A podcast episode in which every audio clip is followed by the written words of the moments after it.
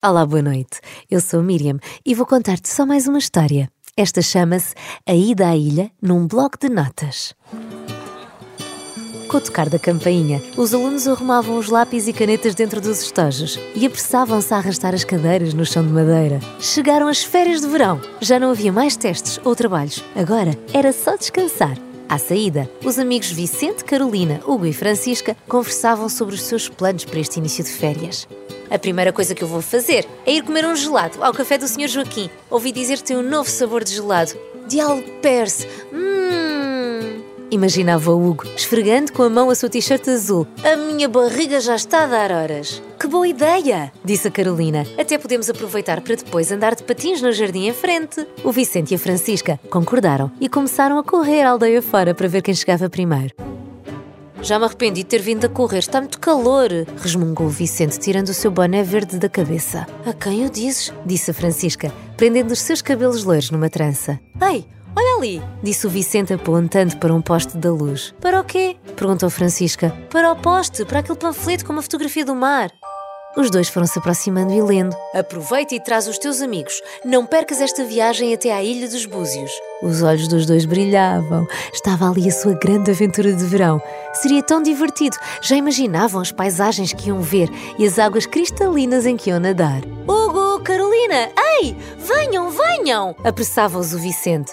Arranjamos o plano perfeito para as nossas férias. Ir à Ilha dos Búzios disse a Francisca com um sorriso de orelha a orelha. Seria tão divertido, concordou Carolina, ajeitando os seus óculos de massa cor-de-rosa. Podíamos ir no primeiro barco às sete e regressar ao fim da tarde, no das cinco e meia. O difícil vai ser convencer os nossos pais, comentou Hugo. Se formos muito organizados e arranjarmos soluções, pode ser que eles deixem, disse esperançosa a Francisca. Rapidamente, esqueceram os gelados e puseram-se a caminho da casa da Carolina.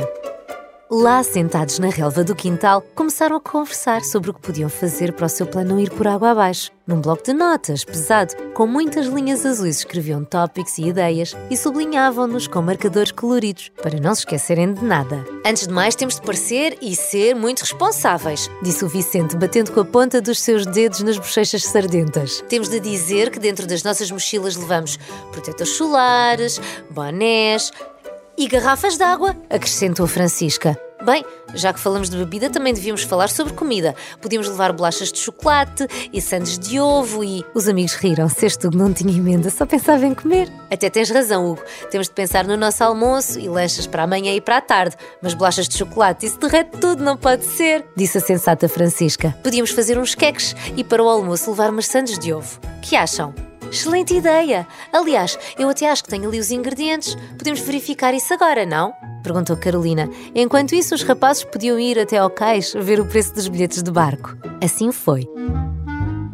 Numa questão de meia hora, a Francisca e a Carolina já tinham todos os ingredientes separados e guardados. E o Hugo e o Vicente já tinham regressado com todas as informações. 15 euros e de volta, disse o Vicente com um ar feliz. Nada mal, respondeu a Francisca. O que é que vocês acham que falta mais? Já conversámos sobre as mochilas, a comida, assim de repente não me lembro de mais nada, disse a Carolina. Tive uma ideia.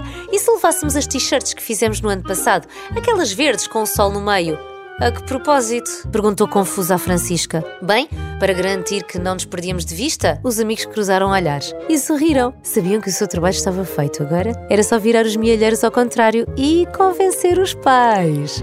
O resto da tarde passou-se numa grande animação. Os amigos imaginavam como seria a Ilha dos Búzios. Sugeriam os jogos de cartas que iriam jogar ao sol, nos mergulhos e saltos que iam dar, e sem se darem conta do tempo a passar, os pais chegaram para os ir buscar. Mal sabiam o que os esperava.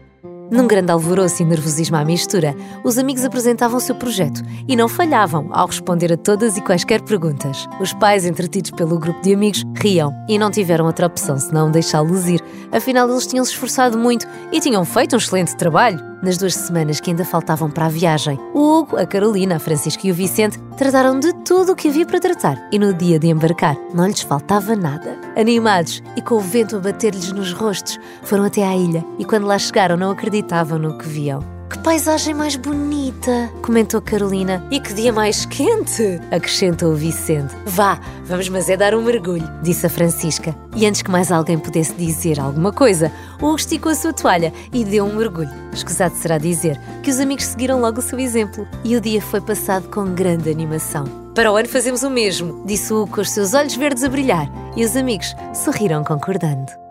Espero que tenhas gostado desta história, que tenhas uma ótima noite, assim com sonhos tranquilos como o mar e calmos como uma manhã de verão. A próxima história vai levar-te a uma quinta. Vais conhecer uma família de ratinhos, a família Fonseca. Um deles é muito guloso e segue o seu nariz para os lugares mais perigosos onde vive o gato tareco. Até à próxima história.